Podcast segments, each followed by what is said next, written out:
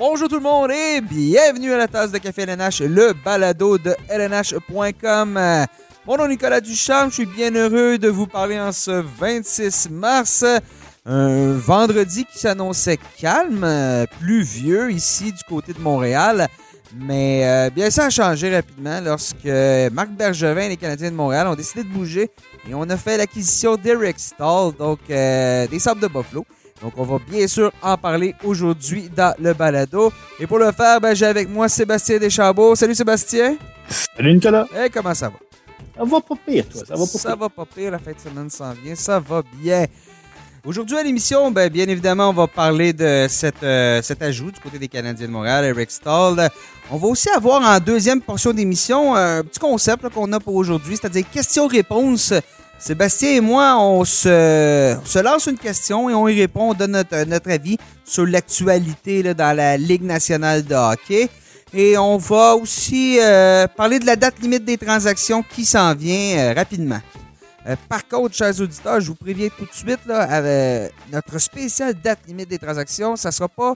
euh, euh, ça, ça va être dans deux semaines. Dans le fond, je vous explique, là, euh, on fait un balado chaque semaine, mais la semaine prochaine, on prend une petite pause. On est vendredi aujourd'hui, de toute façon. On prend une petite pause, mais en début de semaine suivante, la, première semaine du mois d'avril, on va avoir euh, donc spécial euh, date limite des transactions pour ce qui va se passer dans la Ligue nationale de hockey, mais aussi pour les poolers, donc les joueurs à cibler d'ici à la fin de la saison. Euh, ça va être à écouter, donc manquez pas ça. Si justement vous nous écoutez sur euh, par l'entremise du site web de lnh.com, ben, sachez qu'on est disponible sur euh, à peu près toutes, les plateformes de diffusion de, balado, Google, Apple, Spotify, Deezer, TuneIn. Faites une recherche, la tasse de café LNH, vous allez nous trouver. Vous pouvez aussi ben, vous abonner, hein, suivez-nous, comme ça vous manquerez jamais un balado euh, lorsqu'on en fait un. Sébastien, on va être honnête avec euh, nos auditeurs, ça te tente-tu? On est toujours honnête. On est toujours honnête, mais on va l'être un peu plus. On, vous, on va vous amener un peu euh, derrière ce qui se passe derrière le rideau. Ce que vous entendez présentement, c'est notre deuxième enregistrement du balado. Notre balado, là, on l'a enregistré en euh, début d'après-midi. Il était terminé, presque prêt à envoyer sur euh, le web. Et finalement, ben, le téléphone sonne et c'est là qu'on a appris que les Canadiens avaient bougé. Là, on s'est regardé, on a fait bon, ben, on n'est quand même pas pour pas parler de ça. Hein? Donc, euh, ce que vous entendez présentement, c'est la deuxième écoute, le deuxième enregistrement, de- devrais-je dire, euh, du balado. Par contre, on va garder une partie de ce qu'on avait enregistré qui fonctionne quand même. Donc, euh, il va y avoir deux portions au balado aujourd'hui. Donc, une portion qui est enregistrée après la première. C'est des choses qui arrivent, mais on voulait être sûr de pouvoir vous parler de cette transaction-là qui, qui vient changer un peu le paysage de la ligne de centre des Canadiens. Et ben, si vous entendez des choses par la suite là, qui ont peut-être une petite affaire moins de sens, euh, ben, c'est juste parce qu'à ce moment-là, la transaction n'était pas encore réglée. Et voilà, c'était la, la minute transparente, si je, si je peux dire. Alors, euh, Sébastien, ben, c'est ça. Là. Eric Stahl, euh, joueur avec euh, tout un pedigree, beaucoup d'expérience qui euh, s'ajoute chez les Canadiens de Montréal. Et encore une fois, Marc Bergevin euh, nous a dit une chose et a fait le contraire. On commence à être habitué, puis c'est correct. Euh, en- justement, lui avait dit la veille qu'il allait être, euh, calme. hein, Il y avait peu, de- marge de manœuvre. Et le lendemain, fait l'acquisition de Rick. Oui, mais bon, on. Il n'est pas pour dévoiler son plan aux quatre coins de la Ligue nationale. Non, c'est ça. Donc, euh, on, on a, on, a- on doit faire ce qu'on a à faire. C'est Et puis, possiblement que ce n'est pas terminé. Euh, une Non, des ouais. choses qu'il nous a dites et qu'il a répété, c'est qu'il n'y avait pas de place sur la masse salariale et ça ça n'a pas changé.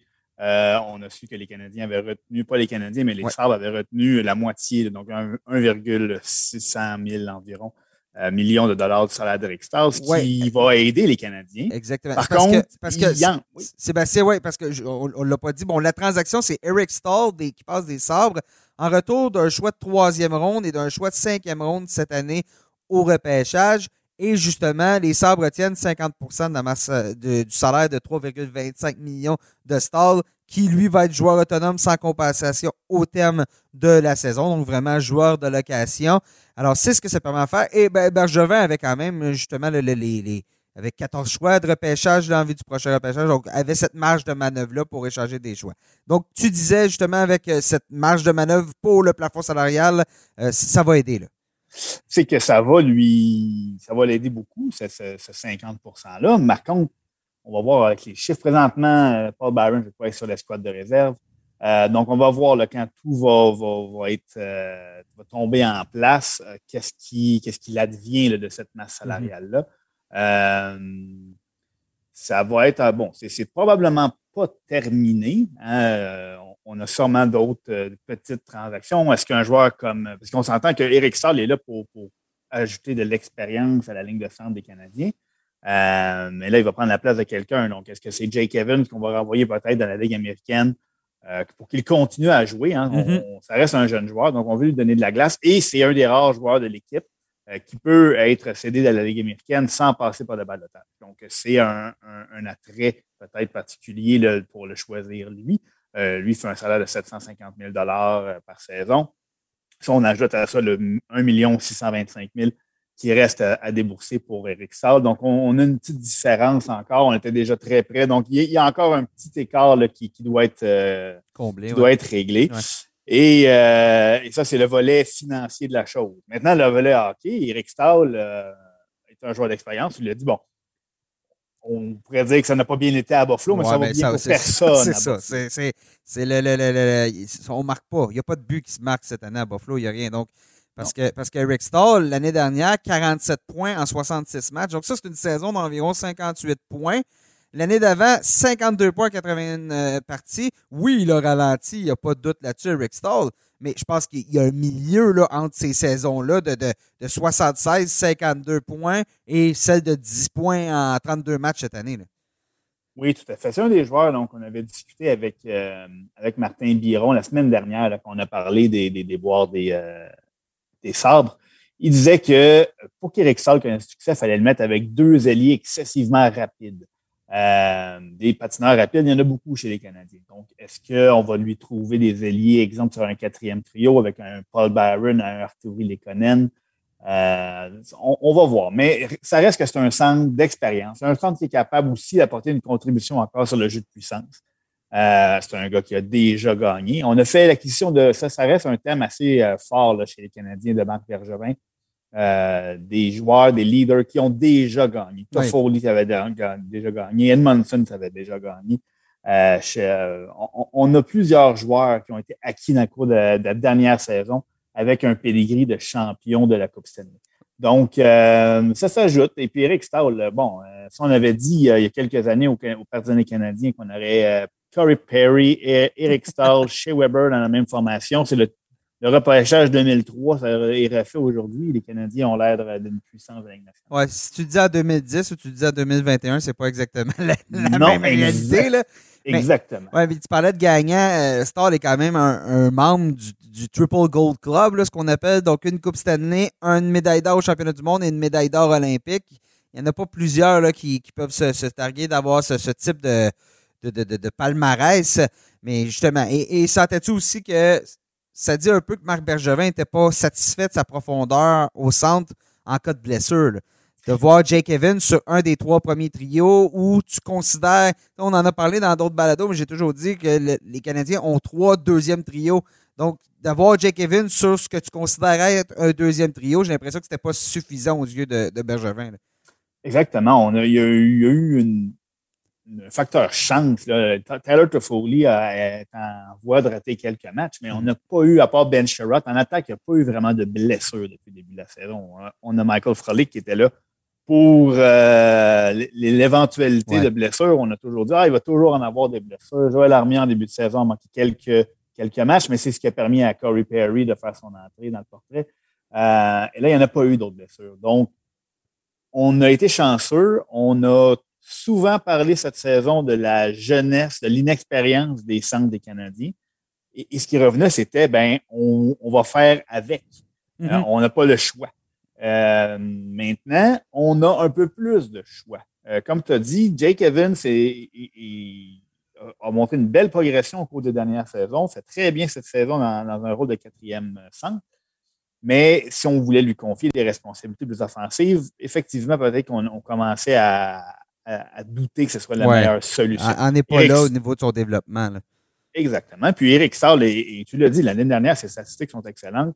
Euh, si on le place dans une situation où il peut connaître du succès. Il est encore tout à fait capable de le faire. Oui, il a 36 ans, il a c'est pas le joueur qui a déjà été, il a ralenti un peu, mais et, est encore capable d'apporter une belle contribution à une équipe d'hockey.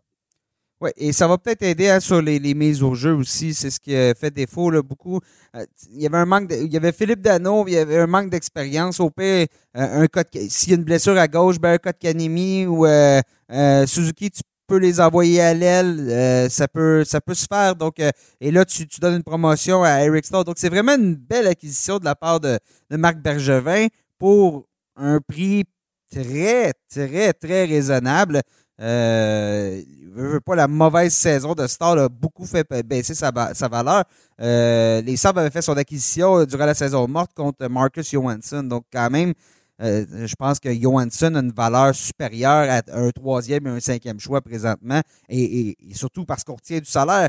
Euh, cette année, là, pendant la, date limite des transactions, les équipes qui ont, beaucoup de marge de manœuvre sous le plafond, qui peuvent prendre des gros contrats, revenir, retenir du salaire, ça va être les équipes les plus, les plus belles filles au bal. Hein? Ça va être vraiment ça, ça va être populaire et ils vont pouvoir se permettre de surcharger pour euh, réaliser une transaction. Mais je pense pas que, justement, je pense pas que les, Canadiens ont, surpayé dans, ces, dans cette euh, transaction-là. Donc, euh, ça va être à suivre, bien évidemment, dans le code stall, là, avec la réalité présentement, devrait être en quarantaine pour 14 jours. on verra, il y a des rumeurs, ça se parle comme quoi la, la, la, quarantaine pourrait être réduite de, de temps. on va voir ce qui va en être. Je pense que dans les conversations avec euh, les gouvernements, ben, le fait que, le fait que la Ligue nationale de hockey a, eu une belle expérience dans les bulles l'année dernière où il n'y a eu aucun cas que justement, ben, cette, semaine, on l'a vu avec euh, bon, le premier cas de COVID chez les Canadiens où euh, on a rapidement on est rapidement intervenu. Il n'y a pas eu une éclosion au sein des Canadiens. C'est seulement un joueur qui a été touché un autre qui était à proximité, mais seulement, là, Bergevin a confirmé que c'est seulement un joueur qui était atteint, mais quand même, on a, on a arrêté les activités pendant quoi, pendant une dizaine de jours, là, euh, je me souviens plus exactement le, nombre de jours exacts. Ça a, été lundi qu'on, a tout arrêté, on va recommencer lundi. Donc, un sept jours. Sept jours, c'est ça, exactement. Sept jours d'isolement, donc le, prochain match des Canadiens qui devrait être mardi prochain. Donc, le fait que la, Ligue nationale de hockey était très rapide euh, au niveau de sa question, très proactive aussi au niveau de la gestion des buts, tout ça, ben, je pense que ça a donné confiance euh, au gouvernement canadien. On verra, on verra ce qui va en être Justin Trudeau aimerait ça voir aussi une équipe canadienne gagner la Coupe Stanley euh, l'été prochain. Donc, euh, hein, si on peut donner un petit coup de main, on verra. Bon, mais bon, la réalité présentement, c'est que Stall, qui est présentement à Boston avec les euh, avec les, les sabres, va s'en revenir à Buffalo ce soir et va s'en venir à Montréal samedi. Donc, par automobile. Ensuite, justement, va se placer en quarantaine. Donc, et, et, là, avec la pause d'activité euh, d'une semaine des Canadiens, euh, c'était le temps pour Bergevin de bouger hein, le plus rapidement possible, justement, pour perdre un minimum possible de matchs d'action euh, en raison de cette quarantaine-là. C'est certain que ça a été discuté. ça semblait être une belle fenêtre pour lui. Par contre, il faut, que, faut, faut être deux pour danser le tango. Là. Donc, ça prenait, ça prenait quelqu'un avec qui, avec qui conclure une transaction. Euh, les sabres, euh, c'était tellement tranquille depuis le début mm-hmm. de, la période. On, a, on, on, va en parler un peu plus tard, mais euh, c'est, on avait quelques vendeurs officiels et beaucoup d'équipes qui ne savaient pas encore nécessairement de, de quel côté elles allaient se trouver. mais dans les vendeurs officiels, il y avait évidemment les sabres de Buffalo. donc, pouvoir, et, tu l'as dit, le, prix reste très raisonnable et les Canadiens avaient trois choix de troisième ronde, trois choix de quatrième ronde, trois choix de cinquième ronde. Donc, de donner un choix de troisième ronde et de cinquième ronde, euh, c'est toute proportion gardée. Là, c'est, quand même une, belle, une belle valeur qu'on vient de. Un bel achat à prix réduit qu'on a fait euh, du côté des Canadiens. On a puisé dans une source euh, notre poche très profonde de choix de repêchage là, pour garnir notre, euh, notre équipe à court. C'est, euh, t'en parlais, t'en as un mot, mais justement, c'était calme. Jusqu'à présent, on est à deux semaines et euh, quoi, trois jours. Là, la date limite des transactions, c'est le 12 avril à 15 heures, heure de l'Est. Donc, c'était quand même calme. En même temps, c'est pas surprenant avec la réalité de la saison de cette année. Euh, on a disputé pour la plupart des matchs, on est pour la plupart des équipes, on est autour de 33, 34 rencontres. Normalement, dans une saison normale, 33, 34 rencontres, on est encore en train de voir si notre équipe peut aller en séries éliminatoires ou si euh, ça va être plus difficile. On n'est pas, on n'est pas en, en, mode euh, en mode date limite des transactions, de devoir tout de suite faire un choix. Donc, c'est rapide pour les équipes. Et en plus, avec la situation du, euh, du plafond salarial, ben, il y a beaucoup d'équipes qui ont de la difficulté à bouger. Oui, puis c'est ça. Quand on bâtit une équipe, c'est dans le très long, il y a du court terme, mais aussi on regarde à long terme. Et les équipes misent depuis des années sur une augmentation de la masse salariale. Euh, on, se dit, OK, on peut accorder tant à ce contrat-là parce que, bon, l'année prochaine, on va avoir 3, 4, 5 millions de plus là, à dépenser. Donc, euh, oui, on, on, va pouvoir se servir de ce coussin-là pour se donner une marge de manœuvre, pour faire l'acquisition d'un autre joueur. Mais là, cette année, boum, d'un coup sec, euh, on reste à, 81,5 millions.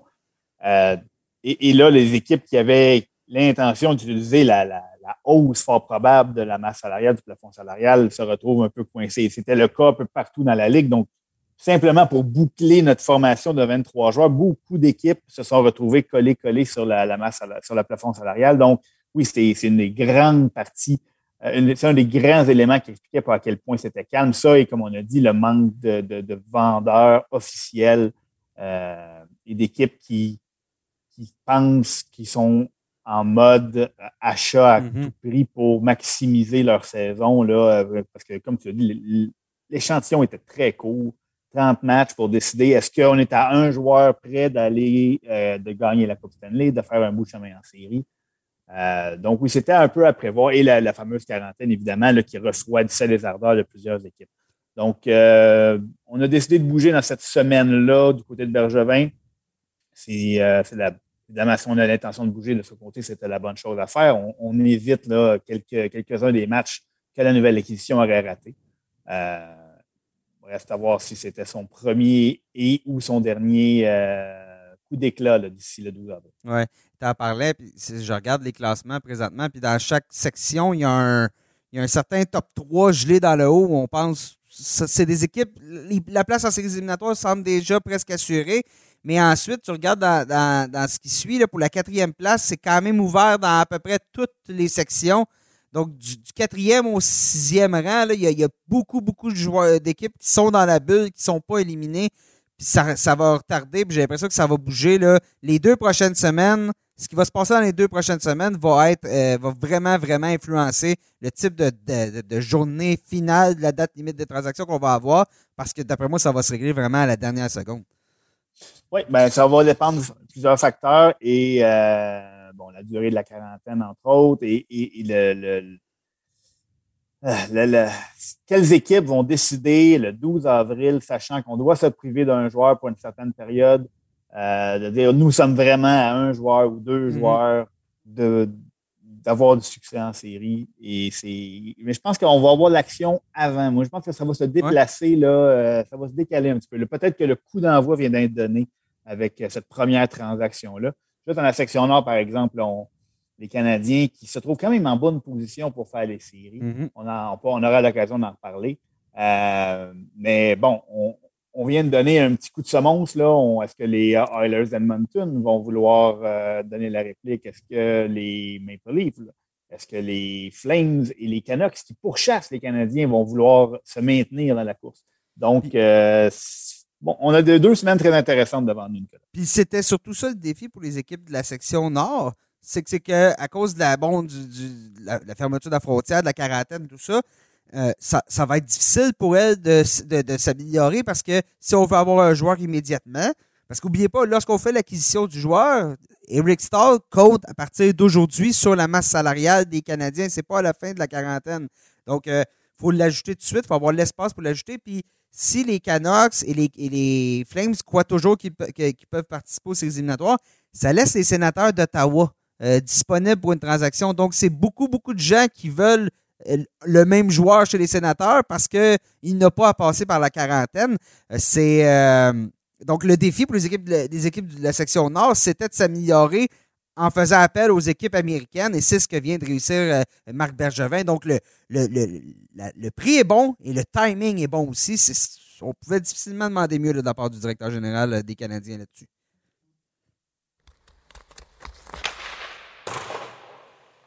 Sébastien, on va, euh, on va y aller avec notre, ce que je disais un peu plus tôt dans le, balado. Question-réponse. Toi et moi, on va débattre dans la, peut-être dans la prochaine demi-heure. Je ne sais pas combien de temps ça va prendre. De toute façon, on n'a pas de, pas de temps limite. Euh, on va débattre de quelques sujets, une dizaine, douzaine de sujets à travers euh, la LNH euh, sous le format question, question-réponse. Donc, je, te, je te lance la première question. Les Bruins de Boston sont actuellement bon, en quatrième place de la section Est. Ils n'ont que quatre victoires à leurs dix derniers matchs. Les blessures s'accumulent en défensive. Tout Rask n'a pas été en mesure de terminer le match de jeudi, qui était une défaite de 4-3 contre les Islanders. Est-ce que les Bruins peuvent s'accrocher une place en série ou euh, ils vont être une victime d'une remontée des Rangers et des Flyers? Ben, écoute, Nicolas, parce que c'est les Bruins, euh, je vais dire que oui, ils vont s'accrocher. Par contre, euh, est-ce que ma réponse aurait été différente si les Rangers avaient affronté les Flyers très souvent d'ici la fin de la saison? Peut-être? bon, on a, on a quand même pas beaucoup de matchs de jouer. On occupe, déjà la, quatrième place, 28 matchs de jouer. Donc, ça veut dire qu'on a beaucoup de encore à jouer chez les Bruins. Euh, le manque d'offensive est, très inquiétant, inquiétant disons. Euh, le manque de profondeur à l'attaque a toujours été un petit peu le talon d'Achille de cette équipe-là au cours des dernières années, derrière le gros trio de Patrice Bergeron. Et c'est pas réglé cette année. On a de la difficulté à marquer dernièrement. C'est ce qui explique leur fiche. Par contre, euh, moi, j'ai dit 28. Ils ont 29 matchs de jouer avec celui d'hier. Et puis, bon, on a trois points d'avance sur les Rangers et les Flyers, mais trois matchs en main. C'est une équipe avec tellement d'expérience et de profondeur à d'autres positions. Exemple, devant le filet avec Yaroslav Alak qui peut faire le travail. Donc, je vais, parce que c'est les Bruins de Boston, une autre équipe dans leur situation, j'aurais dit, ah, ça va être difficile, mais euh, je pense qu'ils vont résister à l'assaut des Rangers. Que on parlera peut-être des Flyers un peu plus tard, mais les Rangers, selon moi, vont faire un beau petit. Euh, vont faire une belle tentative, mais on va manquer de temps. J'avais, en début de saison, j'avais dit que les Bruins rateraient les séries éliminatoires, puis c'est les Rangers que je plaçais en séries éliminatoires. Par contre, je n'avais pas placé les Islanders qui sont au sommet de la section. Là. Ça, c'est ma surprise. Mais bon, je dis à toutes les années, les Islanders ne euh, feront pas les séries, puis ils les font, puis ils viennent tout le temps me, prouver que j'ai tort. Donc, euh, faut que tu eux. faut que tu apprennes tes erreurs, Nick. Oui, exactement. Non, je fais pas ça, moi. Mais euh, bon, puis bon, bien évidemment, chez les Bruins, on, est un peu comme dans la situation des Canadiens, c'est-à-dire des plusieurs cas de COVID, les blessés aussi. on, va, va, arrêter une certaine période sans jouer. Donc ça, ça vient ça vient influencer comment on va se relancer. Donc là, ce retour au jeu-là des Bruins, est-ce qu'on est capable de trouver notre rythme? Mais bon, tu l'as dit, on a quelques matchs en main, on a trois points en main. Puis je regarde le reste du calendrier des, des Bruins. On va affronter les Sabres de Buffalo six fois et les Devils du New Jersey quatre fois. Euh, et aussi les Penguins de Pittsburgh, qui, bon, eux autres aussi, hein, on est décimés par les blessures. Malkin est blessé. Kapanen aussi vient de se retrouver sur la, liste des, joueurs non disponibles. Donc, euh, euh c'est un calendrier, je pense qu'on a le calendrier le plus avantageux présentement. On n'a pas de match, les fameux matchs de 4 points. On en a trois contre les Flyers. Et euh, on affronte les Rangers deux fois pour terminer la saison. Ça va peut-être être déjà réglé à ce moment-là. C'est les deux derniers matchs de la saison. Donc, pour toutes ces raisons-là, je n'ai pas vraiment le choix de dire que Boston va euh, résister. Mais peu importe l'équipe qu'on va affronter en séries éliminatoires entre les, bon, les Islanders ou les Capitals, ça pourrait être cool. Ça va être une saison qui va avoir été euh, euh, difficile pour les Bruins. On se souvient, Brad Marchand, pas vraiment eu de cas d'entraînement. David Pasternak, pas vraiment eu de cas d'entraînement non plus. Ça peut finir par te rattraper, ça. Donc, euh, ça ne sera, pas, ça sera pas facile, mais oui, je pense que les Bruins vont, vont tenir le coup et vont être des séries éliminatoires.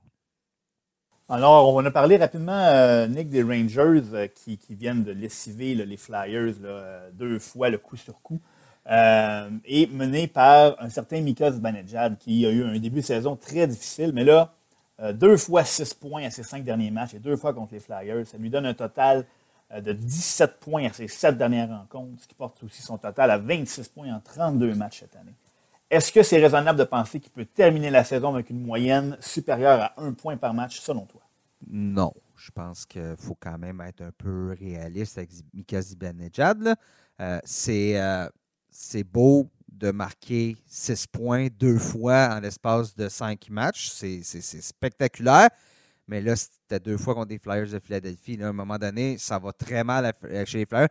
Flyers, présentement, là, on devrait mettre un shooter-tooter, la, toile avec les trous. Là, je pense qu'on accorderait moins de buts ou, ou même jouer avec 6 euh, attaquants plutôt que pas de gardien, là, jouer avec un filet désert. Ce serait peut-être même plus réaliste. Donc, Zibanejad, oui, fonctionne très bien jusqu'à présent. Euh, tu l'as dit, 26 points en 32 matchs. Mais bon, s'il veut atteindre le cap du point par, euh, par euh, la moyenne du point par match, ben, il doit terminer la saison avec une moyenne de 1,25 points par match. Il y a six joueurs dans la Ligue nationale de hockey présentement qui maintiennent cette moyenne-là. C'est probablement les six meilleurs. C'est McDavid, c'est Dry c'est Panarin, c'est Nathan McKinnon, je pense pas que Mika Zibanejad est dans cette classe-là. Donc, euh, présentement, on a. ces statistiques récentes sont faussées par ces deux matchs-là contre les, contre les Rangers. Mais euh, et, c'est pour ça que non, justement, ne va pas réussir, va, va, terminer avec une belle saison. Par contre, là, ça, ça, ça s'est beaucoup replacé chez les Rangers, mais ce ne sera pas assez. Écoute, Monique, je vais aller euh, dans l'autre sens. Euh, je suis euh, pas assez persuadé que Mika Benedjad va atteindre la moyenne du point par match et, la surpasser. Il ne faut pas oublier, ce n'est pas, pas nouveau qui, peut connaître de, très glorieuses séquences. L'an dernier, il a ramassé un point à ses 15 de ses 16 derniers matchs. cette année, je pense qu'il faut s'attendre à ce que la norme du côté du Benedjad soit plus. Ça peut-être pas, comme tu as dit, on ne va pas faire 6 points par match. Par contre, des séquences de succès vont être la norme plutôt que son début de saison très difficile. J'en avais parlé rapidement dans une de mes chroniques pour les poolers, pour, les, les, top 100 des attaquants. Euh, en date du 16 mars, là, Mika Zibanejad avait un pourcentage de tir de 4% euh, Il y avait son équipe qu'on marquait quand il était sur la glace, mais lui, euh, jouait de malchance extrême, ne ramassait pas de points. Juste que, chaque fois que son équipe marquait en égalité numérique, ramassait un point, c'était juste 46% des buts. Euh, c'était vraiment une, malchance assez exceptionnelle. Mm-hmm. Artemi Panarin a quitté l'équipe pendant quelques, quelques temps. Euh, tout le monde, tout allait mal chez les Rangers, les blessures. Euh, par contre, là, on voit, l'équipe est revenue, les blessés reviennent. Et là, on trouve notre air d'aller. On l'a peut-être trouvé un petit peu plus tard qu'on aurait voulu. Ça va possiblement couper, coûter une place en série à l'équipe. Par contre, je m'attends à ce que le, rythme de production du Vanedjad s'approche beaucoup de celui qu'il a affiché l'an dernier, alors qu'il a terminé avec 75 points en 57 matchs. Euh, donc, je ne pense pas qu'il y a de difficulté à combler l'écart qui lui manque pour euh, atteindre la moyenne d'un point par match. Ouais, ce qui est intéressant chez les Rangers aussi, c'est que les jeunes commencent à trouver leurs aises. Philippe Chittil commence à produire. Lafrenière, ça se replace. Euh, c'est pas le début de saison qu'il voulait, Lafrenière, mais il euh, faut, lui laisser le temps. C'est un jeune joueur. Capo Caco, là, qui ne produit pas encore, mais on, il joue du bien meilleur hockey euh, général, si je peux dire. Ses chiffres, ses, ses indicateurs défensifs sont bien meilleurs. Donc, à un moment donné, ça va finir par tomber en place. Euh, Vitaly Kravtsov devrait s'ajouter à, l'équipe prochainement. Non, je pense que les Rangers vont être très, très, très intéressants à suivre d'ici la fin du, calendrier. Je te relance, prochaine question, Sébastien. Euh, la lutte pour une place en séries éliminatoires dans la section centrale va, risque de se poursuivre jusqu'à la fin de la saison. Derrière le Lightning, les Hurricanes et les Panthers, qui va se glisser en séries éliminatoires? Écoute, on a répondu à cette question-là rapidement dans une table ronde cette semaine sur notre site. J'avais choisi les Stars de Dallas. Donc, j'avais. vais encore dire les Stars. Encore, là, tu recommences avec les oui, Stars. mes Stars, mes fameux Stars. Euh, c'est une équipe. une équipe de vétérans. Une équipe de vétérans, ça trouve son rythme en cours de route. Et là, on est, euh, on est en train. On a, on a vaincu hier le Lightning de Tampa Bay. On a, on a fait un bel effort. Euh, les Joe Pavelski fonctionnent à plein régime. On a des blessés qui vont revenir éventuellement. Le Tyler Seguin, c'est peut-être pas tout de suite. Ben Bishop va revenir au jeu. On est déjà solide devant le filet. On a une défensive qui, est exceptionnelle autour de Miro Escanen. Donc, on a, compté beaucoup de buts en début de saison, ce qui nous a permis de, gagner. Là, on revient au style un peu plus hermétique des Stars. Euh, un joueur comme Jason Robertson prend sa place. Plusieurs jeunes joueurs. Une équipe, par contre, que je ne pensais pas nommer à ce point-ci et qui me qui, qui est venue s'ajouter au portrait, c'est les Prédateurs de Nashville. Euh, je ne pense pas euh, qu'ils vont qui, vont se, rendre jusque-là. On a, eu, on a accusé trop de retard. Par contre, mm-hmm. on, dispute leur, ils disputent leurs sept prochains matchs contre soit les Red Wings, euh, soit les Blackhawks, euh, ou soit, un instant, ou les Stars, justement. Donc, ce sont des matchs importants. C'est toutes des équipes qui sont derrière elles au classement. Euh, ou des équipes très prenables. On n'affronte pas la Floride, la Caroline et Tampa Bay euh, au cours de ces sept prochains matchs-là. Et on affronte les trois équipes dont je t'ai parlé, Dallas, Detroit et Chicago. Des matchs, des matchs de 4 points. 11 fois dans les 15 prochains matchs. Donc, c'est un, calendrier qui est à l'avantage des prédateurs qui sont sur une très belle séquence présentement. Euh, c'est sûr que on a, là aussi, on a beaucoup de blessés, des blessés très importants, surtout à la défense. donc, est-ce qu'on en a trop, est-ce qu'on a accusé trop de retard au goût du DG David Paul qui va vouloir maximiser ses actifs, qui va, à toutes ses pratiques, coûter une place dans la course des séries pour, euh, pour les prédateurs? Ou on va regarder les succès récents, puis on va regarder, sais-tu, on n'était pas si loin que ça finalement, c'est vraiment juste euh, un, passager.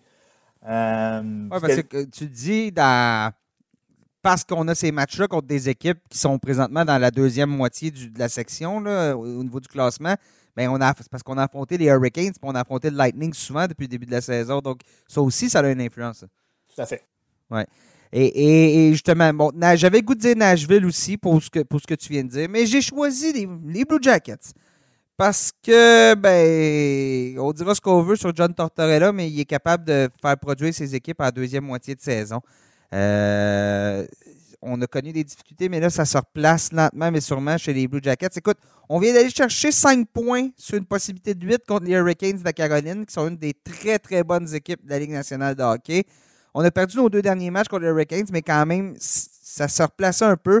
Le problème présentement chez les Blue Jackets, c'est que 6 de nos 7 derniers matchs, ça s'est terminé en prolongation. Et euh, tu, peux pas faire ça. Tu peux pas, parce que là, tu donnes des points à tout le monde dans la, dans la section. Tu peux pas, mais ça va mieux chez les Blue Jackets. On va peut-être enfin trouver notre rythme. Si on peut réanimer Patrick Laney, ça va aider aussi. Ça va aider, euh, ça va aider à mon pool, ça, et au pool de beaucoup de monde. Hein, un, un des miens, oui. Oui, monsieur, Laney, on aimerait ça un peu plus de production, s'il vous plaît. Mais bon, fait que pour ces raisons-là, parce que je regarde ce que les Blue Jackets ont fait contre le Lightning euh, il y a deux ans, euh, ce qu'on a fait l'année dernière en ces c'est une équipe qui, on va chicaner jusqu'à temps qu'on trouve le, le, moyen de s'entendre puis le moyen de produire. Puis on va peut-être venir terminer avec euh, un peu plus de. Juste terminer la saison en force, puis juste être capable de se glisser en séries éliminatoires. Surtout qu'on affronte les Red Wings de Détroit cinq fois. Donc là, c'est des gros points qu'on doit aller chercher et pas laisser sur la table. Écoute, Nicolas, on va se tourner du côté euh, de Vegas. Marc-André Fleury connaît une saison extraordinaire euh, chez les Golden Knights avec 16 victoires, 7 défaites, un pourcentage d'arrêt de 927, une moyenne de but alloué de 2,06, 4 blanchissages. Est-ce que le retour de Robin Lehner après sa commotion cérébrale va enlever le poste de numéro 1 à Marc-André Fleury ou est-ce qu'il va être capable de garder son filet contrairement à l'année dernière après l'acquisition de Lehner à la date limite? Sébastien, tu aurais dû lire mon palmarès des gardiens de la semaine dernière. Tu aurais tout eu la réponse. Oui, mais peut-être pour pas les gens. Moi, je l'ai fait, mais pour les gens qui ne l'ont pas lu, les deux ou trois à l'échelle de la province. Oui, c'est ça. exactement. Non, euh, ben c'est ça. Mon, la semaine dernière, ma chronique portait là-dessus. Euh, et, ça se confirme. Euh, d'ici à la fin de la saison, Peter DeBoer va utiliser ses deux gardiens de façon égale. C'était le plan probablement avant le début de la saison. C'était le plan lorsqu'on était chercher Leonard.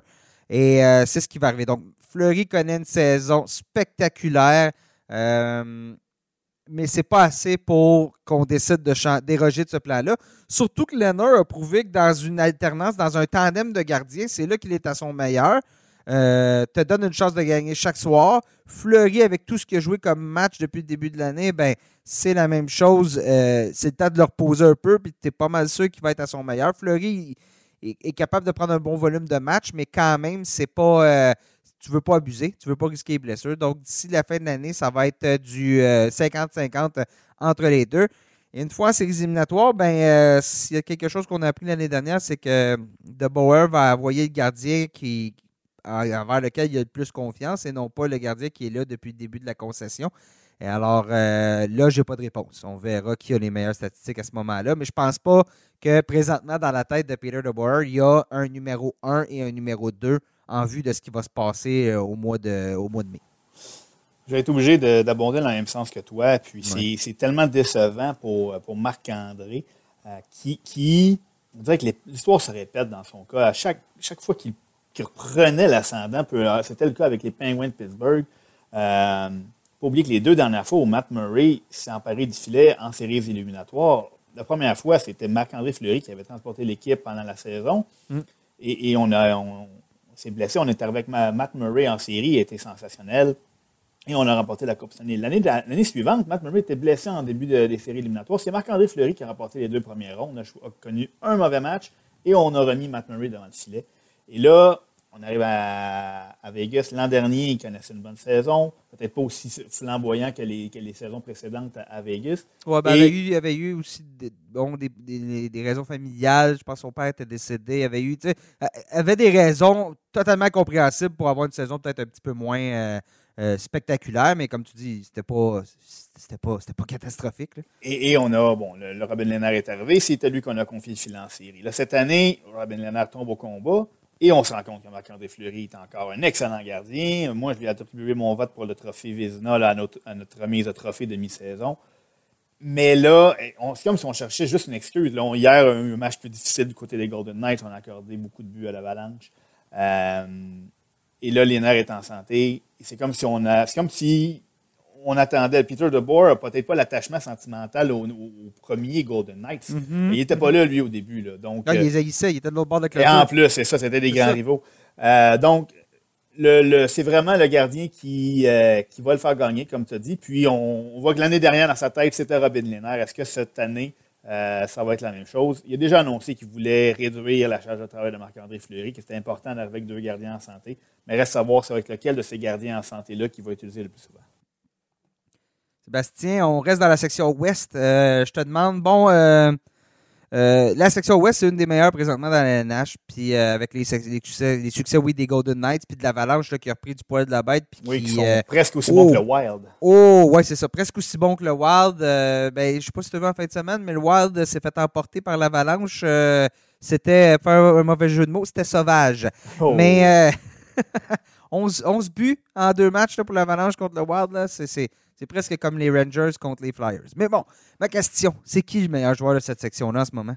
Oh mon Dieu, écoute, il y en a beaucoup de, joueurs vedettes dans cette section-là. On a parlé de Marc-André Fleury, euh, qui, doit s'en approcher. Euh, écoute, moi, si on, regarde le talent, le talent des joueurs, Nathan McKinnon est le meilleur, le joueur le plus talentueux, je dirais. Mm-hmm. Euh, tellement un trio dominant avec, avec l'Avalanche, avec Mikko Rantanen et Gabriel Landeskog.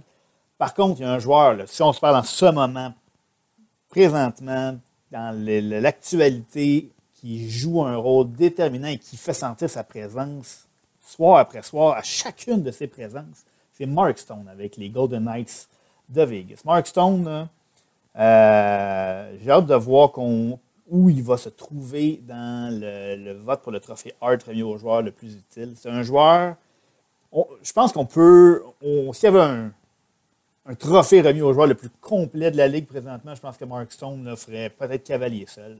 Euh, défensivement, il est un des joueurs les plus efficaces de la Ligue nationale. Offensivement, il est, dominant avec Max Pacioretty. Pour faire un parallèle avec Max, Max on l'a vu un peu à Montréal. Max Pacioretty est un marqueur dominant quand il est au sommet de son art, un tir incroyable, mais quand il ne marque pas, il n'apporte pas nécessairement quelque chose de plus à son équipe. Mark Stone, peu importe comment ça va, s'il met son nom sur la feuille de pointage, chaque fois qu'il saute sur la glace, il apporte quelque chose à son équipe. Et c'est pour ça que pour l'instant, je lui décerne le titre de meilleur joueur de la section Ouest. Sébastien, tu as nommé Pacioretty, tu as nommé euh, Rantanen, tu as nommé Landeskog. Tu sais quoi ces joueurs-là, Sébastien? C'est des joueurs qui sont vraiment meilleurs que Alex Iafolo et Dustin Brown ça, c'est les coéquipiers de trio d'Enzi Kopitar, qui, à mon avis, est le meilleur joueur de la section présentement parce qu'il ne joue pas avec les joueurs que tu viens de nommer. Puis malgré ça, Kopitar, cette année, 37 points en 32 matchs. C'est le moteur des Kings qu'on avait prédit allait terminer bon dernier de la section ouest. Euh, ben, ça va être une lutte à trois avec les Ducks puis les Sharks. Mais là, on n'est pas si loin que ça. on, est à, on est à 4 points, 5 points, oui, et avec un match en main des Blues de Saint-Louis d'une place en séries éliminatoires. Kopitar, c'est le joueur le plus utilisé en avantage numérique, en désavantage numérique chez les Kings. Il est tout seul. Brown et Iafolo ont 21 points. Kopitar en a 37. Fait tout le travail. Là, c'est un joueur euh, il passe sous le radar. On n'en parle pas d'Andy Kopitar, mais il devrait être dans la lutte, lui, pour le trophée Hart parce que c'est le joueur le plus utile à son équipe et non pas Nathan McKinnon qui est très utile avec des joueurs très utiles. Même chose pour Mark Stone. On parle rarement du jeu défensif de Kopitar. On parle. Euh, j'ai dû aller vérifier. Je ne savais même pas qu'il jouait autant que en infériorité numérique. C'est le joueur le plus utilisé des Kings. Il est tout seul au sein d'une équipe extrêmement jeune. Puis il ne reçoit pas présentement les félicitations qu'il devrait recevoir. Donc, euh, c'est mon joueur présentement, Andy Kopitar. Euh, très payant pour les poolers en plus là, qui, qui, qui, qui se sont tournés vers lui. Je suis tout à fait d'accord, par contre, pour, pour, ce qui est de, de, sa place pour le, trophée Art and the même si peut-être je ne le considère pas comme étant un aussi bon joueur que Mark Stone, toute proportion gardée. Je trouve que son parallèle, on peut faire un beau parallèle avec Taylor Hall l'année où il a remporté le trophée Art oui. Mais, mais souviens-toi, cette année-là, la plus grande compétition de Taylor Hall, c'était Andy Kopitar. Mm-hmm. Euh, les deux, je pense, avaient, je pense que avait terminé euh, l'année avec, euh, écoute, je pense que c'était 90, 80, je vais te sortir ça, je l'ai devant moi, 92 points. Puis le deuxième marqueur de son équipe, c'était Dustin Brown qui en avait 50, je crois. Il y avait une différence de 42 points. C'est ce qu'on voit présentement. Là. Euh, il a une avance de, 16 points euh, après, après 32 matchs. Donc, c'est un peu le même, euh, la, même différence. Donc, si on a donné le trophée à Taylor Hall il y a, en 2017-2018, ben le Copeters doit, doit être dans la discussion cette année. Mais on le voit moins à l'œuvre. Hein, les, équipes de la section Ouest, là, on est, on est couché souvent, on dort. Là, donc, on le voit un peu moins à Copeter, mais ce, mérite, mérite vraiment beaucoup de félicitations cette année.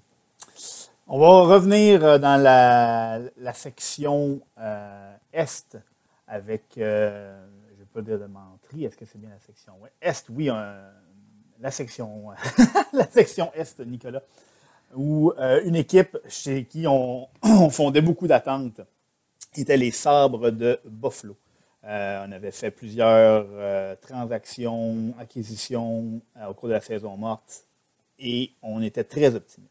Ça a finalement tourné au fiasco et l'équipe vient de subir une 15e défaite consécutive.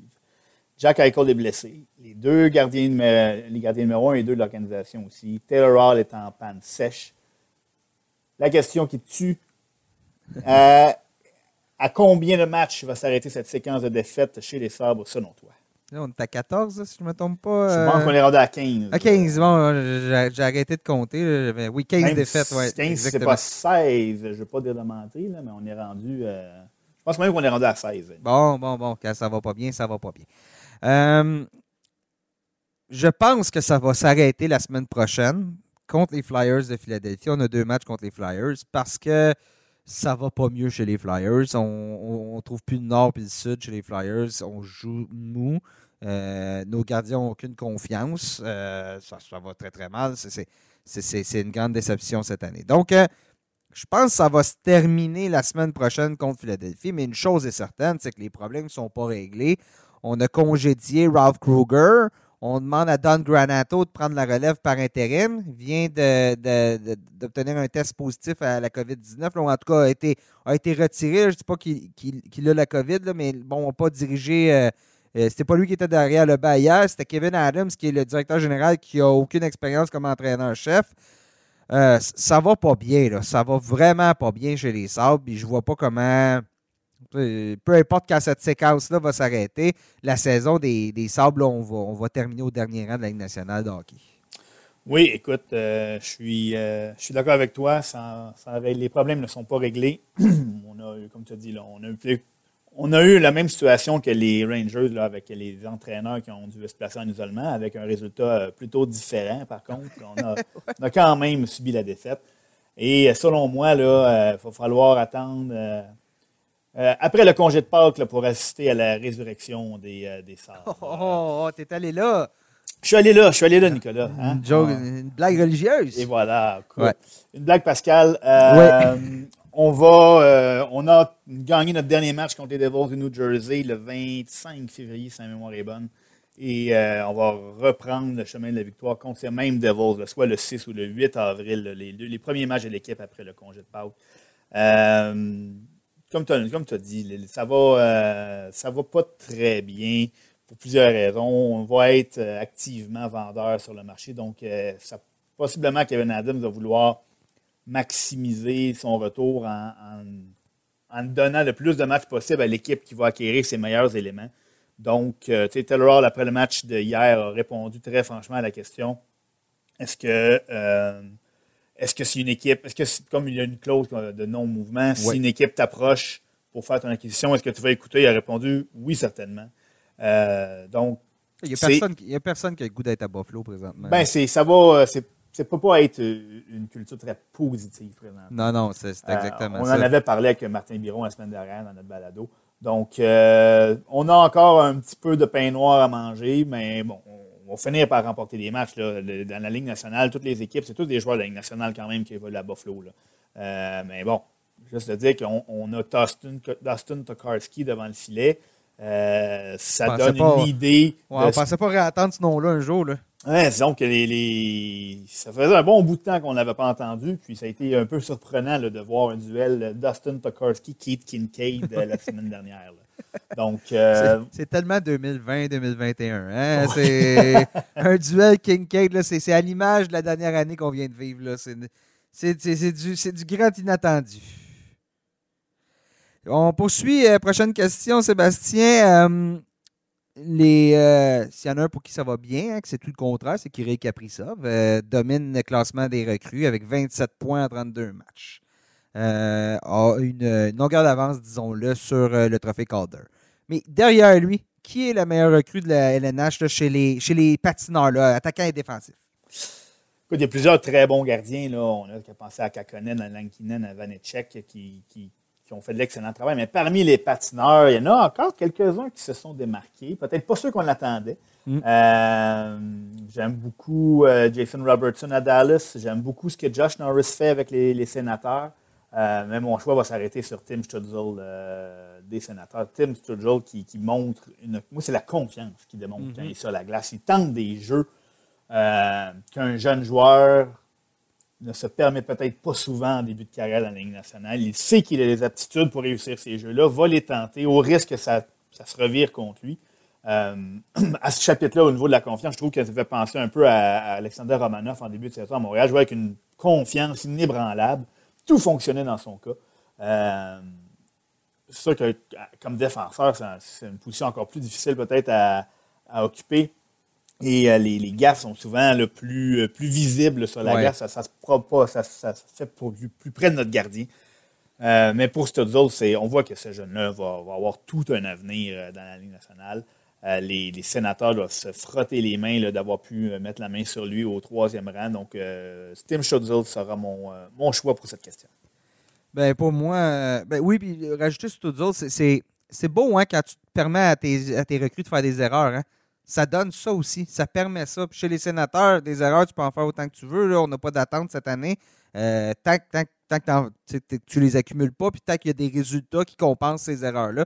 C'est le cas pour Sturgill, c'est le cas pour Batterson, c'est le cas pour Norris. Et ces joueurs-là sont tous en, train, de se développer à la vitesse gravée. Donc, euh, les sénateurs, euh, on, on, l'avait dit, je ne sais pas si tu te souviens, Sébastien, en début de saison, j'avais dit que les sénateurs allaient causer des maux de tête puis jouer les troubles fêtes. Puis en début de saison, ça n'a pas été le cas. Mais là, plus en plus, là, on a joué des tours à, je pense, toutes les équipes là, de, la, section canadienne, de la section nord. Donc, euh, ça va, ça va pas. Ça va, on peut regarder le classement, mais on peut regarder la progression des joueurs à Ottawa et être beaucoup plus positif.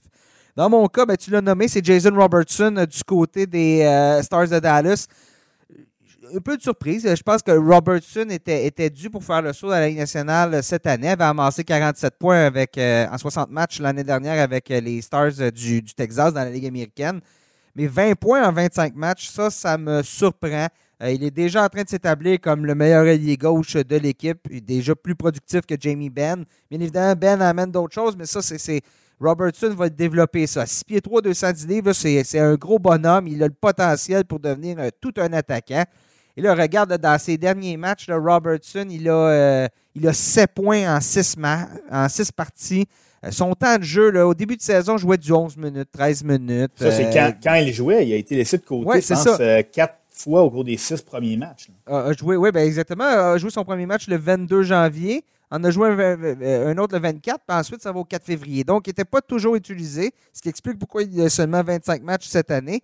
Mais là, depuis, là, ça va très, très bien. A joué, vois-tu, euh, lundi dernier, ou dimanche dernier, je pense, contre les, Predators, a joué 22 minutes. Donc, euh, là, c'est devenu un attaquant. Euh, Rick Bonus lui fait confiance se glisse, si on regarde, on parle souvent des points et des pourcentages de points, ben, il n'est pas si loin que ça de Kaprizov non plus là, dans son cas.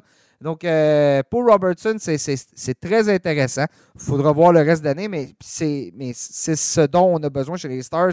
Hein, on dit ça, pas de Tyler Seguin cette année. Donc, euh, cette saison-là chez les Stars qui a très, très mal commencé, euh, qu'on a été frappé par la COVID aussi, ben bonne nouvelle, Robertson, c'est un peu un rayon de soleil là, dans le ciel euh, des. De, ben, rayon de soleil et étoiles, c'est peut-être pas que. Ça va peut-être pas bien ensemble, mais c'est pas grave. C'est pas plus grave que ça. C'est ce que j'avais à dire. Bon.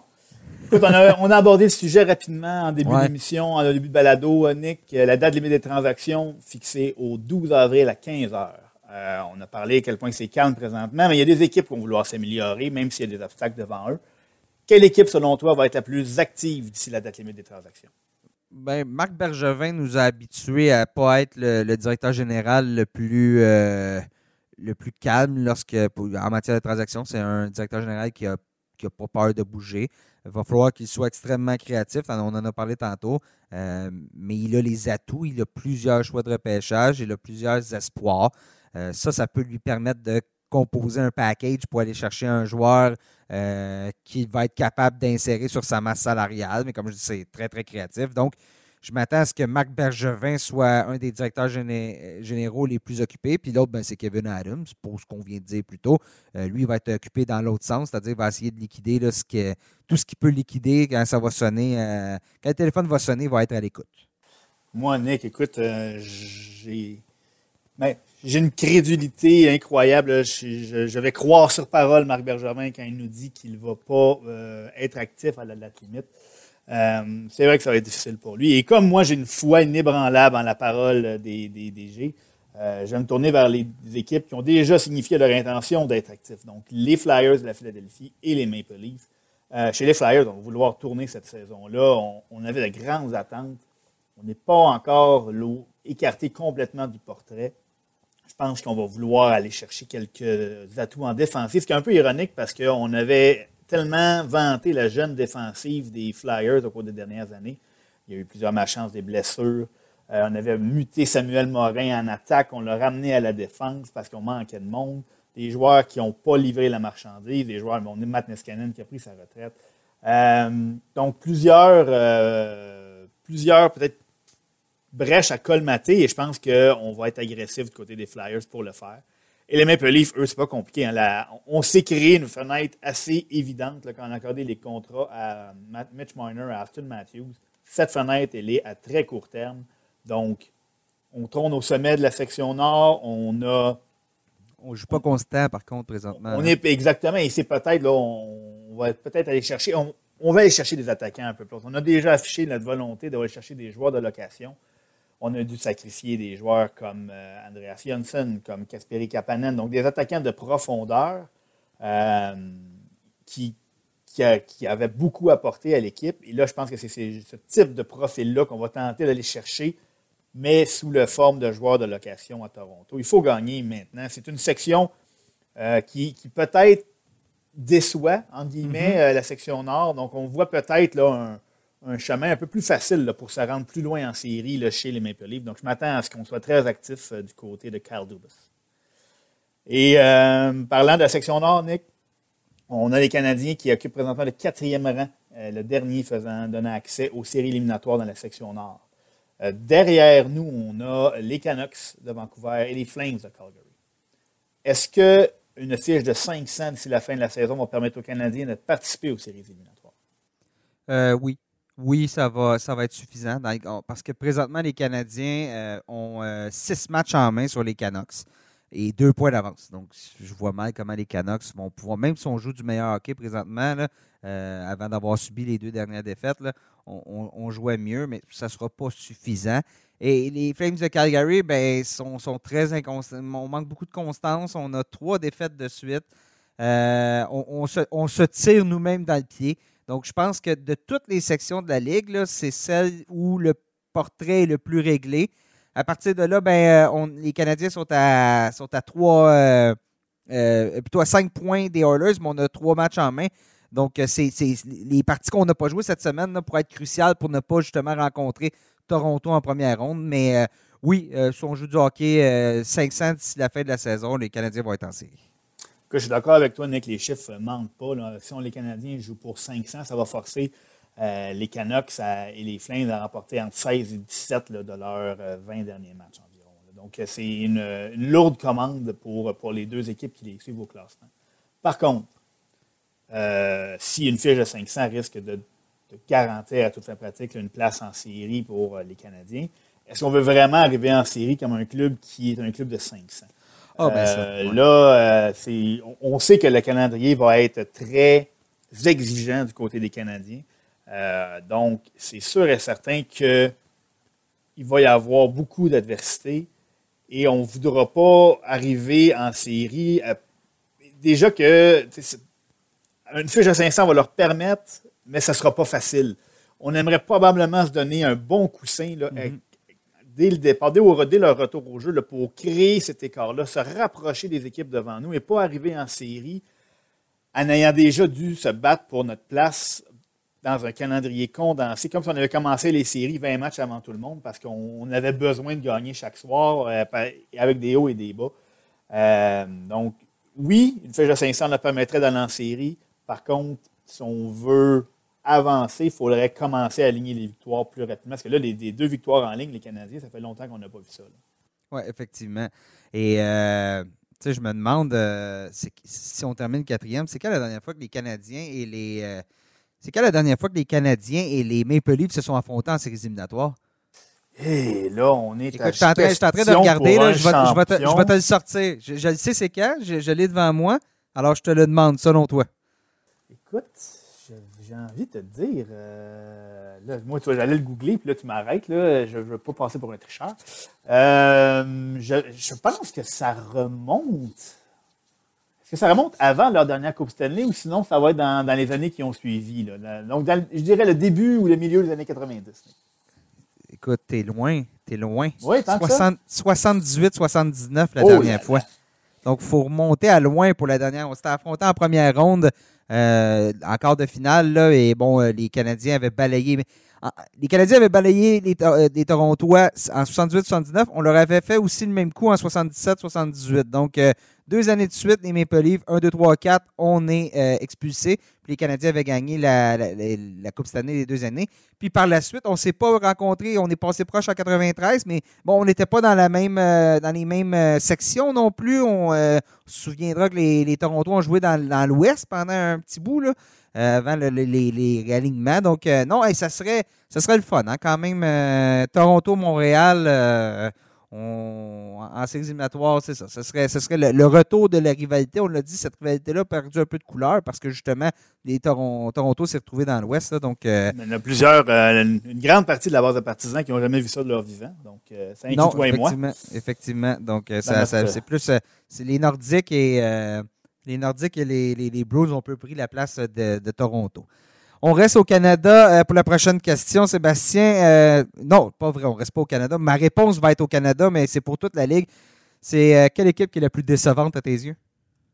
Écoute, bon, la, réponse facile aurait été les sabres, mais comme, il n'y a pas eu d'historique de succès récent, c'est comme une continuité, même s'il y avait des attentes, une continuité là, de, de choses qui n'allaient pas bien. Par contre, moi, les Flyers de Philadelphie, je m'attendais vraiment à ce que ça soit une puissance de la Ligue cette saison. On avait réglé le problème devant le filet avec Carter Hart. On avait une jeune défensive euh, qui était on the right, en pleine progression. On avait une attaque avec des jeunes joueurs comme Travis Connectney, Morgan Frost qui, s'en venait, des vétérans comme Claude Giroux. Cette équipe-là était dirigée de main de maître par Alain Vigneault. Je m'attendais à de très grandes choses des Flyers. Et là, je ne vois pas comment les Flyers vont pouvoir stopper l'hémorragie et se qualifier pour les séries.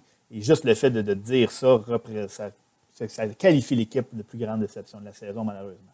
Écoute, je, suis totalement d'accord. Je vais nommer une autre équipe, mais je suis totalement d'accord. Je pense que je les ai mis en, finale de la Coupe Stanley, les Flyers. Donc, euh, moi aussi, je voyais grand pour eux. C'est très décevant.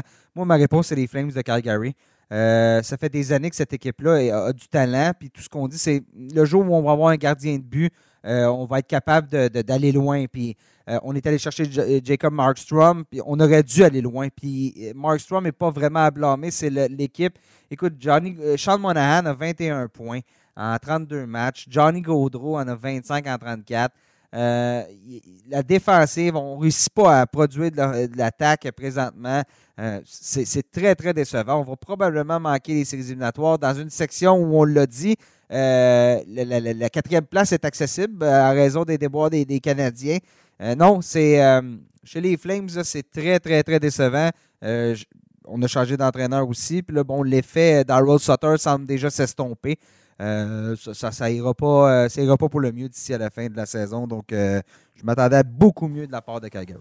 Je m'attendais aussi à ce que les Flames fassent les séries. Je m'attendais pas à ce qu'ils soient dominants dans la section, mais je m'attendais à ce qu'ils fassent les séries. surtout avec l'acquisition de Jacob Maxstrom qui venait régler un, problème récurrent devant le filet.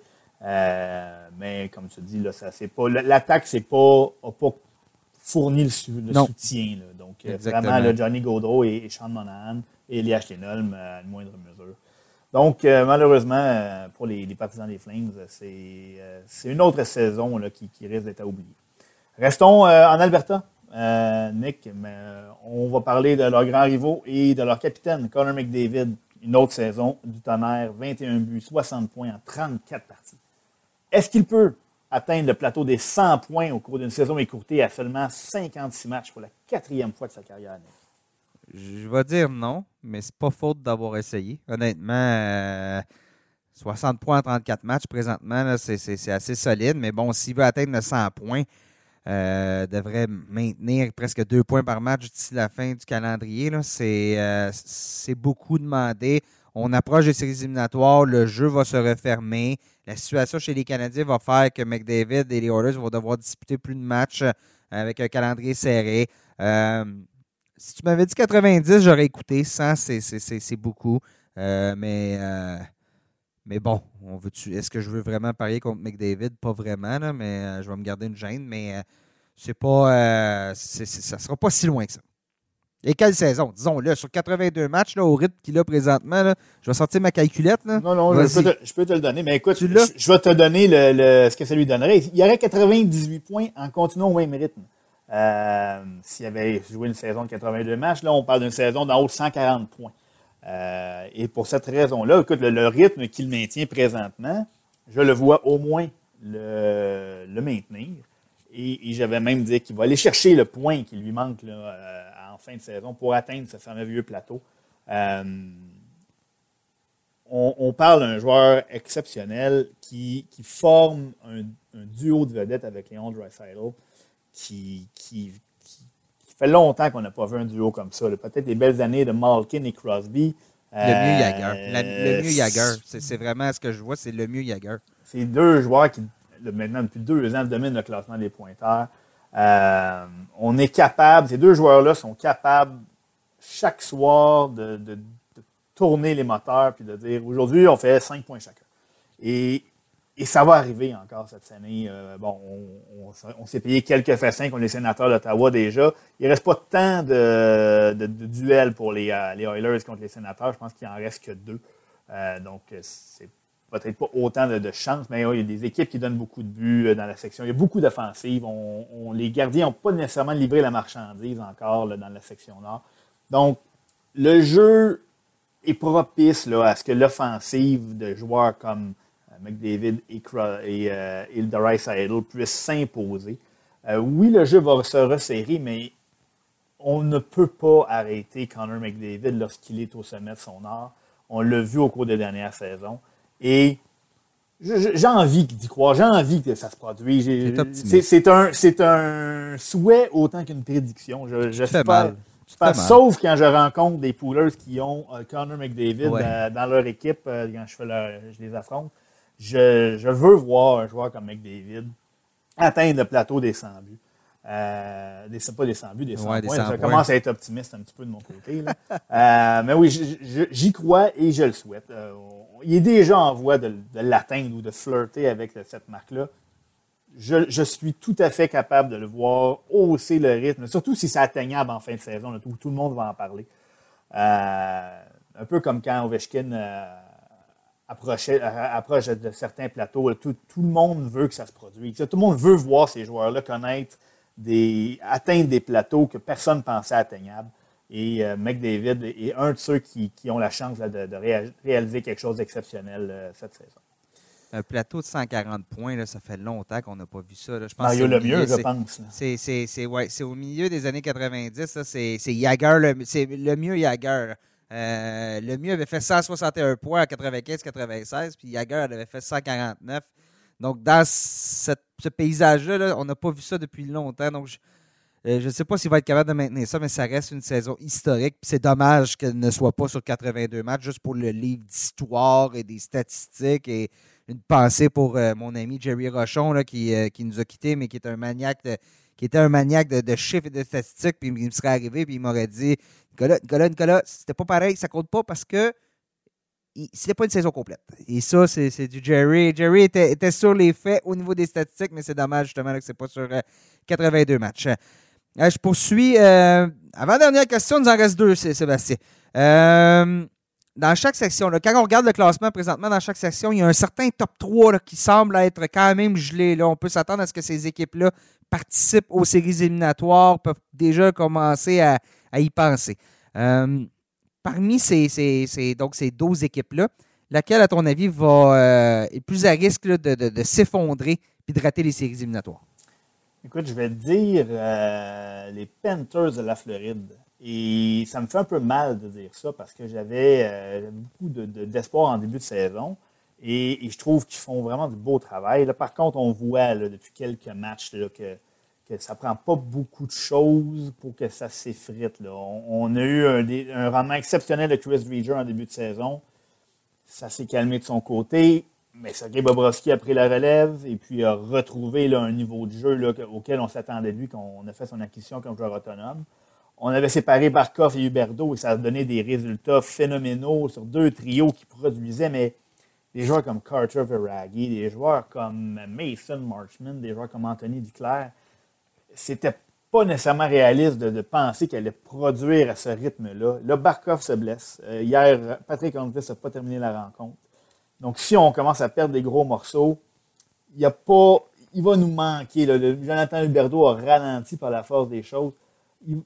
Joël Kenville fait de l'excellent travail à la, tête de cette équipe-là. Mais si j'avais à, choisir une équipe, et je pense pas qu'ils vont rater les séries. On est tellement une belle, avance que, je ne pense pas que ça va arriver. Mais a une équipe dans les 12 là, qui, qui, semble pour l'instant sûre d'une place, je fais y aller avec les Panthers. Oui, je suis d'accord avec toi. Euh, honnêtement, euh, j'ai de la misère à voir autre chose que les Panthers. Peut-être, écoute, peut-être les Penguins de Pittsburgh parce qu'on a joué plus de matchs que tout le monde dans la section, parce qu'on commence à accumuler les blessés. Euh, euh, Malkin, Kapanen, on en a parlé un peu plus tôt, parce que Tristan Jory, qui fait du très beau travail présentement, a connu une séquence difficile en début de saison. Ça pourrait peut-être se, reproduire. Et, tu parlais des Rangers, peut-être que les Rangers vont connaître toute une fin de saison euh, si on fonctionne justement avec Mika Zibanejad à un point par match. Peut-être, mais euh, entre, les Pingouins et les, Panthers, moi aussi, si j'avais à parier, je prendrais les Panthers. Écoute, Nick, je vais terminer ça avec euh, une question qui, va nous faire un clin d'œil euh, au, tournoi de fin de saison de la NCAA, les réseaux universitaires américains. Le tournoi du Frozen Four, donc, donc la demi-finale et la finale seront, auront lieu les 8 et 10 avril. Et les Badgers du Wisconsin vont participer au tournoi qui regroupe les 16 meilleures équipes au pays. Une fois ce tournoi terminé, la saison de Cole Caulfield, premier choix de l'équipe des Canadiens en 2018, euh, va avoir le loisir de signer un contrat professionnel. Est-ce qu'il va, un, signer son contrat professionnel ou est-ce qu'il va imiter Jordan Harris et retourner dans les rangs universitaires? Ou, et s'il il décide d'amorcer sa carrière professionnelle, euh, où est-ce qu'on va le voir jouer? Est-ce qu'on va le voir à Montréal ou ce sera plus euh, un projet pour Joël Bouchard et le Rocket? Je pense qu'il va signer un contrat professionnel. Je ne vois pas ce que Cole Caulfield a approuvé à nouveau là, dans la, la NCAA. Euh, semble euh, un des favoris pour gagner le trophée Obi Baker. Donc, je ne vois pas pourquoi il continuerait avec, avec les Badgers. Surtout qu'avec les Badgers, c'est quand même fréquent, les joueurs qui. On n'est pas là, disons-le, pour, pour plusieurs années, les joueurs qui font le saut chez les pros rapidement. Donc, c'est ce que je pense. À partir de là, qui va s'amener dans la Ligue ben, chez les pros, tout va dépendre de la situation chez les Canadiens. Qu'est-ce qu'on va avoir besoin à ce moment-là? Est-ce qu'on va avoir besoin d'attaque? Est-ce qu'on croit qu'on peut lui donner euh, une chance de se signaler? Ou est-ce qu'on le place sur l'escouade de réserve, puis on ne lui donne pas vraiment de match, on le fait jouer sur le quatrième trio?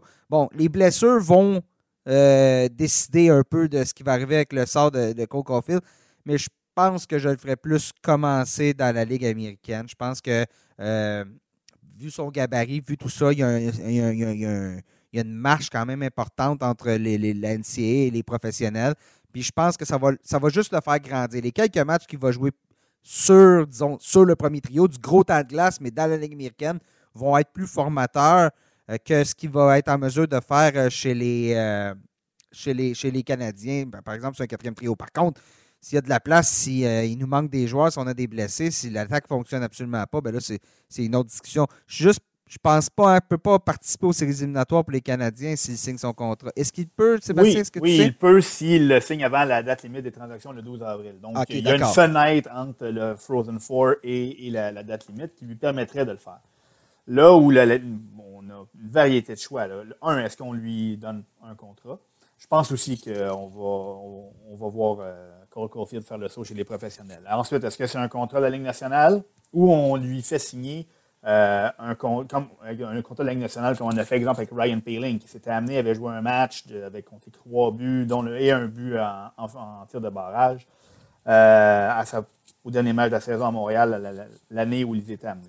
L'autre, euh, l'autre option, c'est de donner un, un essai, un contrat de la Ligue américaine pour retarder un peu le, tout ça, le processus d'autonomie, un peu comme on a fait Caden Primo, qui avait joué deux matchs avec le Rocket et avait amorcé sa carrière professionnelle, euh, son premier contrat, la saison suivante.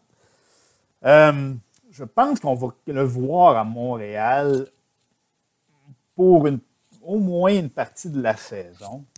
Euh, ne serait-ce que pour peut-être, on a parlé, il y a plusieurs facteurs qui vont, qui vont entrer en ligne de compte. Mais le fait que son salaire, son contrat de recrue, lui, s'est coulé dans le béton. C'est grosso modo pour un choix de première ronde d'un million de dollars. Donc, un million de dollars, on, risque là, dans un mois, ou dans quelques semaines, disons, de pouvoir lui trouver une petite place. Euh, on n'aura pas à, lui, lui, accoler l'étiquette de sauveur. Euh, est-ce qu'un rôle sur un quatrième trio, mais un spécialiste de l'avantage numérique est quelque chose qui cadre dans la vision de Dominique Ducharme ou est-ce qu'on veut absolument qu'il joue beaucoup de minutes? Il ne faut pas oublier qu'il a joué une saison complète, le, championnat mondial junior. Donc, il y a beaucoup de hockey dans le corps. Il n'arrive pas, euh, c'est pas un jeune qui n'a pas de hockey qu'il faut qu'il retrouve son rythme. Il va avoir joué du, hockey de, série, entre guillemets. Ce n'est pas exactement des séries éliminatoires dans la, NCAA. Euh, mais il va avoir joué du hockey de haute intensité euh, récemment. Donc, est-ce qu'on va juger que son apport à l'équipe peut être assez important pour lui donner tout de suite une place dans la formation ou est-ce qu'on va vraiment miser sur sa progression euh, et l'envoyer aux bons soins de Joël Bouchard dans la ligne américaine? Je m'attends à ce qu'on le voit au moins une fois avec les Canadiens. Euh, qu'on voit un peu, là, euh, ou qu'on lui permette peut-être même de voir c'est quoi la, hauteur de la marche qu'il a franchie et, qu'on voit où il en est dans sa progression par rapport au prochain niveau. Euh, est-ce qu'il va finir l'année? Est-ce qu'il va disputer les séries éliminatoires? Ah, ça, comme tu as dit, Nick, ça, dépend de beaucoup de choses. Mais je m'attends à ce qu'on le voit au moins faire un petit séjour à Montréal. Donc là, dans le cas de Caulfield, on pourrait avoir la réponse euh, rapidement parce qu'il euh, joue cet après-midi. Au moment, au, moment au moment où on vous parle, là, on n'a pas. Le, match n'est pas, pas joué encore. donc le Wisconsin va affronter euh, j'ai un petit blanc. Bemidji State, si je ne me trompe pas. Oui, c'est ça. Donc, euh, Bemidji State, ça se joue cet après-midi. Ben, c'est commencé. Il est une heure et. Et, là, euh, la, la, COVID s'est invitée aussi. Oui, exactement. Michigan et Notre-Dame. Michigan, c'est tout juste d'arriver.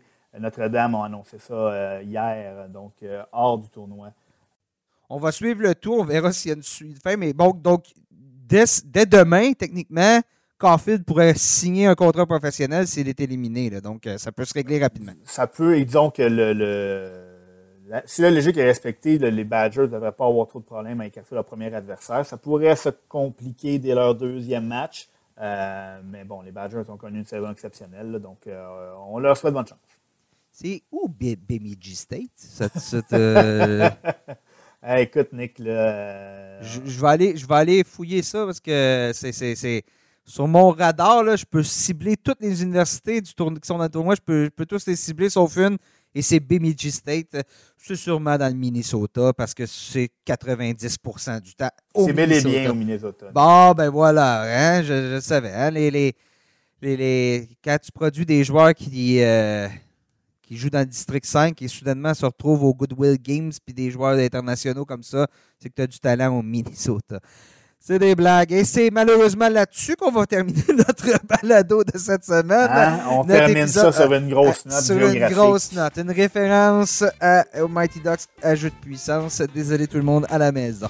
Eh mais Sébastien, c'était bien le fun, hein, euh, notre petite discussion d'aujourd'hui. Donc, euh, merci d'avoir été avec moi. Eh, merci à toi, Nick. Et on remet ça, bon, justement, comme je vous disais plus tôt, dans, pas la semaine, semaine prochaine, pas de balado, mais en début de la semaine suivante, on va avoir euh, euh, le spécial date limite des transactions, date limite des transactions, analyse de ce qui se passe à travers la Ligue nationale et pour les poolers, on va avoir un meilleur portrait de ce qui va se passer à ce moment-là. Donc, euh, euh, manquez pas ça, chers auditeurs. Comme je vous disais, abonnez-vous, suivez-nous sur euh, votre plateforme où vous écoutez vos balados. Comme ça, vous allez le voir tout de suite quand on en a un nouveau. N'hésitez pas justement à nous écouter sur ces plateformes-là ou sur le site web de lnh.com. manquez rien, on a plusieurs textes. Texte sur, de Guillaume Lepage ce matin sur les meilleurs espoirs de la LHJMQ en vue du prochain repêchage. Donc, si ça vous intéresse, c'est sur le site de lnh.com. Sébastien, merci encore. Et merci, Nick. Et chers auditeurs, merci d'avoir été à l'écoute et on se reparle très bientôt.